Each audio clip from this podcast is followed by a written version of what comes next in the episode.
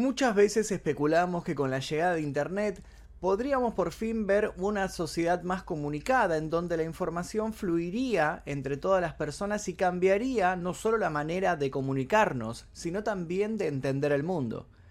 Pero hay algo que no se tuvo en cuenta en toda esta apreciación del futuro, y es el hecho de que esta información que comenzara a fluir entre la gente fuera 100% real. Fueron muy pocas las predicciones del futuro que contemplaron la creación de las fake news. ¿Y qué es lo que pasa cuando las fake news ganan y conquistan el terreno de la realidad? Bueno, de eso vamos a hablar un poco el día de hoy con una noticia que acaba de suceder. En realidad sucedió ayer, pero tiene mucho que ver con esto de las noticias falsas que empiezan a dar vuelta por todos lados. El 8 de julio de 2022, Shinzo Abe, el ex ministro de Japón, recibió dos disparos de bala mientras daba una charla en el pueblo de Nara.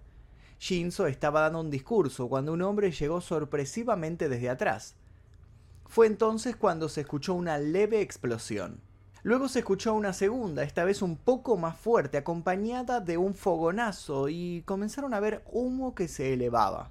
Shinzo cayó y un charco de sangre no tardó en formarse a su alrededor. Las ambulancias se dirigieron al lugar a toda prisa. La situación no pintaba nada bien y el hombre fue trasladado hasta un hospital con un paro cardiorrespiratorio. Según los doctores de la Universidad Médica de Nara, Shinzo tenía un gran agujero en el corazón y fue declarado muerto a las 17.03 hora local. Pero ¿quién fue este Shinzo Abe? Bueno, de esto vamos a hablar un poco a la brevedad. Primero me gustaría hablarles un poco del asesino, quien fue apresado al instante luego de realizar este ataque. El dato de su identidad hizo que varios fanáticos de los videojuegos se llevaran una sorpresa el día de hoy al revisar las noticias. Y es que la cara de Hideo Kojima apareció en varios portales y básicamente lo culpaban de haber sido él quien cometió este atroz crimen. Desde hace un tiempo el virtuoso creador de éxitos como Metal Gear había sido el centro de polémicas por las temáticas de sus realizaciones, pero esto excedía cualquiera de esos debates creativos sobre la violencia explícita en consolas. ¿Acaso el creador de videojuegos había perdido los estribos?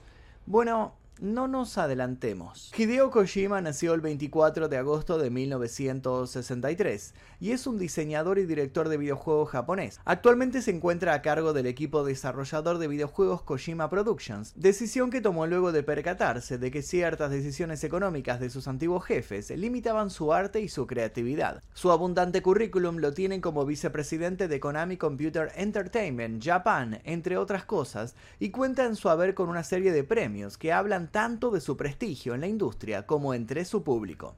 Sin ir más lejos, en 2016, durante la gala de The Game Awards, fue galardonado con el premio honorífico a ícono de la industria de los videojuegos. Y esto es solo la punta del iceberg, su meticuloso trabajo y su compromiso con sus proyectos han sido la piedra angular sobre la que se construyeron franquicias épicas y llenas de galardones como Snatcher, Police Nout, Son of Enders, Boktai y el ya mencionado Metal Gear. El 10 de noviembre de 2019, Kojima también recibió dos récords mundiales Guinness por ser el director de videojuegos más seguido en Twitter e Instagram. Y fue justamente en una de estas redes sociales en donde la gran mentira de que él era un asesino comenzó a gestarse y de pronto una pequeña bola de nieve se convertiría en una avalancha. Poco después del asesinato de Abe, algunas personas en redes sociales aseguraron que el presunto asesino, del que se publicaron algunas imágenes, se parecía a Kojima. Lo hicieron en realidad como una broma, resaltando un dato como menos que anecdótico.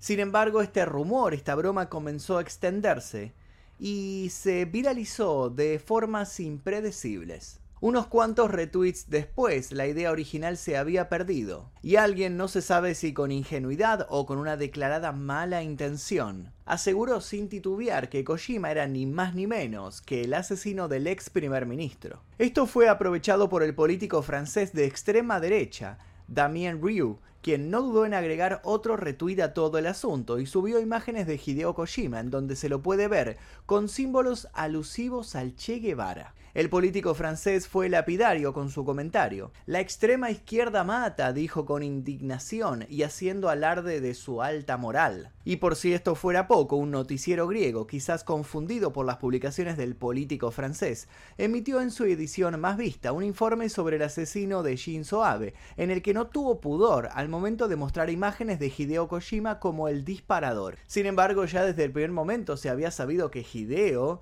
no había estado nunca detrás del gatillo. El asesino de Shinzo Abe fue arrestado en el acto, identificado como Tetsuya Yamagami. El hombre de 41 años era un antiguo miembro de las Fuerzas Armadas japonesas. Las autoridades informaron también que la residencia del sujeto fue allanada por varios policías que, por las dudas y temiendo posibles trampas en la propiedad, se presentaron con cascos, chalecos antibalas y escudos protectores. Según se vio en las imágenes, el arma homicida parecía de elaboración casera. Específicamente eran dos tubos unidos por una cinta adhesiva negra. De acuerdo a lo que informaron distintos medios locales, el agresor le dijo a la policía que estaba insatisfecho con Abe y que por ese motivo quería matarlo. Sin embargo, no hay aún un comunicado oficial sobre las supuestas razones de Yamagami. La historia del país guarda algunos asesinatos de líderes políticos. En 2007, el alcalde de Nagasaki perdió su vida a tiros por un gángster yakuza y en 1960 el jefe del Partido Socialista de Japón fue asesinado durante un discurso por un joven derechista con una espada corta de samurái. Sin embargo, los mítines electorales suelen celebrarse en Japón en plena calle y con escasas medidas de seguridad, debido al actual bajo índice de criminalidad y de ataques con armas de fuego propios del país asiático. De hecho, hablamos de uno de los países con leyes más estrictas de acceso a armas de fuego.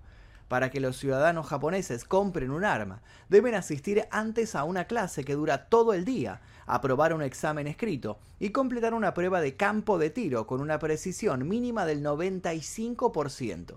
Los candidatos también son sometidos a una evaluación de salud mental realizada en un hospital y el gobierno hace una verificación exhaustiva de antecedentes. Solo se pueden comprar escopetas y rifles y las evaluaciones deben repetirse cada tres años. Pero hablando un poco de candidatos y de leyes, ¿quién era este Shinzo Abe que fue asesinado y por qué era tan polémica su figura? Shinzo Abe gobernó su país entre 2006 y 2007 el 12 de septiembre de 2007 anunció la dimisión a su cargo argumentando la falta de confianza del pueblo en su gestión. Volvió al poder en 2012 y 2020, lo que lo convirtió en el primer ministro con más años de servicio en la historia de Japón.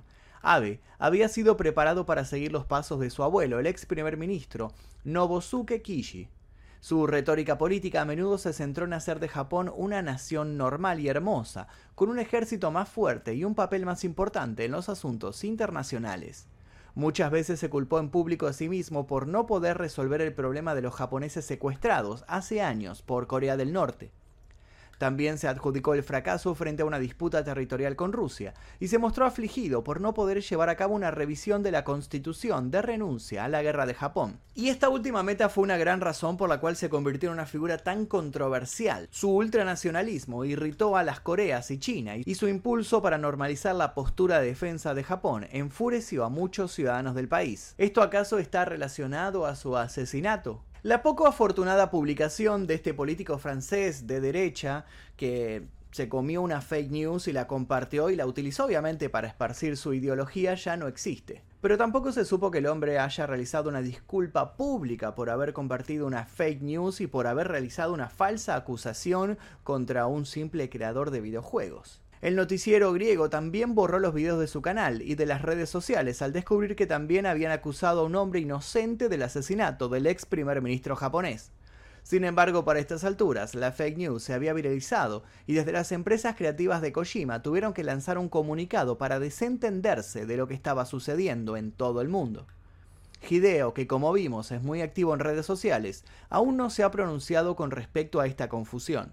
Solo nos resta preguntarnos cómo puede suceder todavía algo así en un mundo en donde es tan fácil detenerse un segundo y chequear la información. Y la respuesta quizás sea más sencilla de lo que esperamos, y también bastante más terrible. Cuando la información sirve para fundamentar lo que uno desea, no importa que sea falsa. Y esto deja en evidencia el uso oportunista que se realiza día a día de la información. Y nos devuelve al debate planteado al comienzo del video. ¿Podemos confiar en todo lo que nos rodea? ¿Es acaso Internet una gran fuente de conocimientos o es un enorme teléfono descompuesto moderno? Así como la teoría del caos nos dice que el aleteo de una mariposa puede causar un huracán en la otra punta del mundo, hoy en día sabemos que un pequeño chiste en Internet puede convertirse en una grave acusación en otro continente. Y hasta aquí el video de hoy, le deseamos lo mejor a Hideo Kojima, que por favor se libre de estas fake news que la gente anda compartiendo ahí sin chequear absolutamente nada. Por eso siempre duden de todo lo que ven en internet, incluso lo que ven acá. ¿eh? Obviamente yo no estoy diciendo que tengo ninguna verdad, duden de absolutamente todo y de todos.